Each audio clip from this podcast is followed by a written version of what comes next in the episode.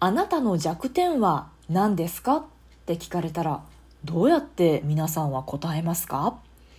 有名なエピソードでラジカルっていう情報番組ありますよね。あれに沢尻エリカさんがゲストで来た時に司会の中山秀さんから「弱点何ですか?」って聞いたら「あっても答えません」って沢尻さんが言ってめっちゃ中山秀さん焦るっていうそういうエピソードがあったかなと思うんですけどあれ事前のアンケートがちゃんとあったんですよね。であの弱点何ですかって質問はして大丈夫ですって書いてあったから中山秀さんも投げかけたんですけどそうやってあっても答えませんって言われてすごい困ったっていうエピソードをこの間のあちこちオードリーでされてましたけど私の職場に弱点なさそうな人がいるんですよ。すごいいつもテキパキ動いててしっかりしたはってあらゆる物事に精通していてめっちゃ頼りになるっていう方がいらっしゃるんですけどある日ねあのめっちゃなんかおどおどされてたんですよ。いつもと様子が違うなと思って。で「どうしたんですか?」って聞いたら雷が怖いって。確かにその時めっちゃ夕立が激しくって、まあ、ゲリラ豪雨的な感じで雷もゴロゴロっていうかなんでしょうね。めっちゃ近くでドカーンみたいなこう地鳴りのするような感じで「あ今落ちたかもね」とか言ってたんですよ。それが怖くて仕方がないらしくって ちょうどあの帰りの時間に5時とかになってたので雷が落ちてこないですよねって。いやいやあのあんまり人に直接ドカーンってこう落ちることないっすよ。あの街中なんで平井心もあるんでっていう意外な一面を見れましたね。もう普段全然そんなあの雷怖いキャラだとは思いもよらないような方だったので、えー、びっくりしつつも可愛いなと思いました。最近ゲリラ豪雨多いですよね。私もこの間あの平日でお休みの日があったんですけどであの図書館行ったりホームセンター行ったりうろうろしたよみたいな話をライブ配信でもしたその日なんですけど100均に行ったんですよ。もうぐるっと回ってもう近所ぐるっとホームセンター図書館回ってじゃあ最後の最後100均に行って今日はお休みの日のお買い物を終わろうと思って100均に行ったんですけどそしたらまあ夕方なもんですよ。お出かけ一通り終わってるから夕方4時半とかでしたかね。行ったら私が100均に入る時は全然いいお天気だって雨の一滴もあの落ちてきてなかったんですけど降ってきてなかったんですけど買い物終わってさあレジから出ようかなと思ったら急にバケツをひっくり返したような雨。まさにゲリラ豪雨がドバッて降ってきてで横降りというかもう風もきつくてそのお店ってまあ屋根があって濡れない軒下はまあ普通に雨が降っても濡れないじゃないですか。結構大きな軒だったので。なんですけどその風が強くって雨に角度がついてたのでもうお店の自動ドアが開いたらそこから雨が吹き込んでくるみたいなでもべっちゃべちゃになってるみたいなそんな感じであれ一歩私がお店を早く出てたらもう道のど真ん中でこうバケツひっくり返したような雨が降ってくるってそういう状況だったんですけどギリギリお店を出る直前に降ってきたのであしゃあないこれは雨宿りしようと思って雨雲レーダーをね眺めながらただ今降り出したばっかりなのでたとえ夕立ゲリラ豪雨とはいえ3 4 0分かかりそうだなやむまでっていうのであの100均をめちゃめちゃうろうろしてました。であうろうろしてる時にね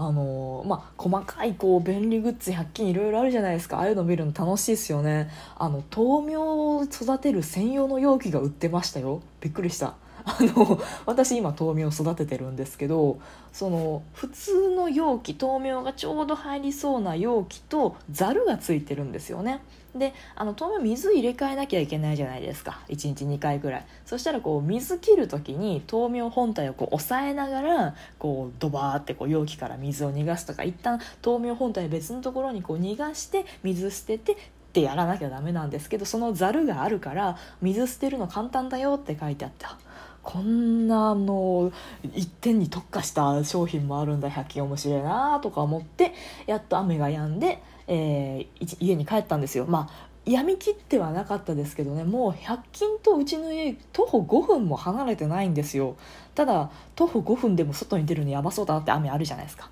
まああいう感じだったので待ってたんですけど、まあ、ちょっと小ぶりになったから今のタイミングでと思って、まあ、頑張って帰ったんですけど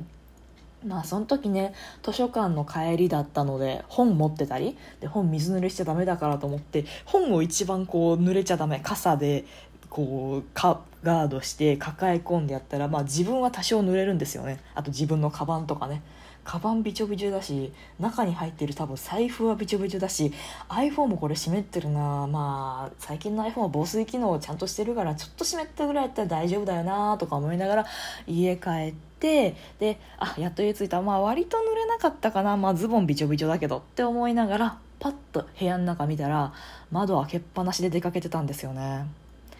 猫だって吠えたい。この番組ではリアルではちょっと喋りづらいことだけど誰かに聞いてほしいこと。日々の雑多な所感をいかに言葉にできるか鋭意挑戦中です。少しの間お付き合いいただけますと幸いです。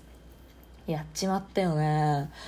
窓を開けて出かけることは仕事の日はないんですけど休みの日だったもんでまあホームセンター行って図書館もそんな長いせずにその日ね私図書館で本を読んだんですよ。読んで読み切れなかった分をあの借りて帰ってくるってことをしたんですけど家に出る時は図書館で本を読もうと思ってなかったんですよ。まあすっと覗いて帰借りて帰るかまあ何も借りずに帰るかそれぐらいのもんかなと思ったので3時間ぐらい図書館で過ごしたってことは、まあ、3時間早く帰ってくる予定だったんですよ。家出た時は。だから窓も開けっぱなしで行ったんですよね。そしたら今言ったようにあのめちゃくちゃに吹き降りできつい雨だったのでもうね床一面べちゃべちゃでしたね。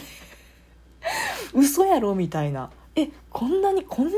濡れますか？みたいにこう浮いて浮いてるっていうかなんでしょうね。水たまりが本当にできてて。で窓際にその部屋干しの洗濯物とかも置いてたんでまあギリギリセーフだったんですけど多少湿ってるなこれはみたいな感じでしたね。でうわと思って。あ新聞紙あったかなと思って、ね、職場からちょっと拝借してきた古新聞とかがちょっとストックが家にあったのでもうしゃあねえしゃあねえと思いながらこう新聞紙でキュッキュ拭いてですねしてたっていうそういう話ですね。でまあ自分の心を慰めようと思ってその日の戦利品をねまあ買ってきたって言ってもその100均で買った300円の時計とあとねネットプリントで可愛いイラストというかちょっといい感じのイラストを印刷してきたんですよ。あのインテリアで今写真立てっていうかはがきサイズの写真立てポストカードが飾れる額縁を買ってきてそれを今飾ってるんですけど中身何にもなかったんですよ。ただのコルクボード。なんか飾らないと気持ち悪いよっていう病んでるのかお前みたいなこうインテリアになってたのでなんか飾ろうと思ってイラストを印刷コンビニ寄ってしてたんですよね。でじゃあそれをまずじゃあ飾ろうと思ってテンション上げようと思って床びちゃびちゃになったからテンション上げようと思ってそのイラストを切ったんですよ。あのコンビニのプリントでファミリーマートのやつははがきサイズで印刷しても用紙自体は A4 なんですよねで A4 にはがきサイズのイラストが載ってるっていうんですけどあのその私の印刷したイラストが縁がないあの背景色が白でモチーフでちょっと抽象的な水玉模様がポンポンポンって入ってるなみたいなので縁がどこか分かんないんですよねはがきサイズの。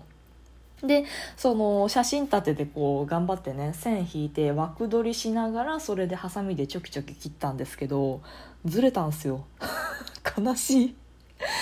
大きな水玉とちっちゃな水玉がこう2個でっかくポンポンってやってさらに周りにちっちゃい水玉が飛んでるみたいなのをイメージしていただいて大きな水玉とそのちっちゃな水玉がメインに真ん中にあればそれはいいわけど真ん中にあればいいんだけどあの左に寄ってるんですよね。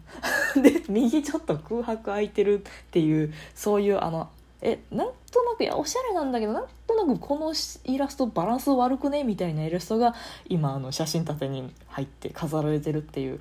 自分の不器用っぷりを呪うよね。あれどうやったらいいんだろう。トレーシングペーパーとか一回薄い紙にその額縁の縁のサイズを写してからさらにこうカッターでちょっと切れ目入れるとかそういうことをしたら失敗しなかったのだろうか。うんあの工作とかに疎い私にはさっぱりわからん。まあ仕方なかったってことで。もう今はこれでいいやっていう。目立たないしあじっくり見て私はあ失敗したと思って見るからちょっと端に寄ってんなって思うけどまああの何も知らない人が見たらそれなりに見えるだろうっていうのでもういいやって思って。でもう一個の戦利品時計ね。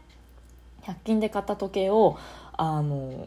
飾ろうと思ったんですけど電池が別売りだったんですよねそれも。なんかテンション下がる話ばっかり。結局雨降って部屋の中べちょべちょになってなんか、時計もその写真立てもうまくいかなくってっていうそういう話だったんですけどでもあの休みの日に出かけるって大事だなと思いますね。思いましたね。もう一歩も外出ないのが幸せだと思ってこの人生生きてきたんですけど頑張って外に出るあの買い物済ますとかだけじゃなくってちょっと何の目的もないけどブラブラするっていうのでも意外と出かけて帰ってきたという充実感はありました。なんか出かけるとどうしても買い物しなくちゃいけないとか思ってましたけど、まあ、今回はねその時計買ったりイラストをプリントしたりして、まあ、500円かかってないですけどトータルでちょいお金は使いましたが図書館とかタダじゃないですかでホームセンターも行ったけど何も買ってねえし眺めてただけなんですけどまあでもあの暑い中お出かけをして歩いて汗かいて帰ってきてでまた家の用事をするという充実感それは大事なことなのではなかろうかと。でなんでこう億劫になるかっていうと朝起きるのが遅くなっても今日は何もできないと諦めちゃうからなんですよね。その日も9時に起きようと思って10時に起きてで10時半までゴロゴロベッドの上でしてしまうってなったんですけどいや今からでも間に合う今からでも充実した休日をっていうガッツを出したら意外と楽しかったっていうそういうのでこれからの教訓にしようかなと思います。っていうところで今日もお付き合いいただいてありがとうございました。トークが面白いと思った方はリアクションボタンを番組フォローがまだの方は番組フォローもぜひよろしくお願いします。ということでまたお会いしましょう。バイバイ。またね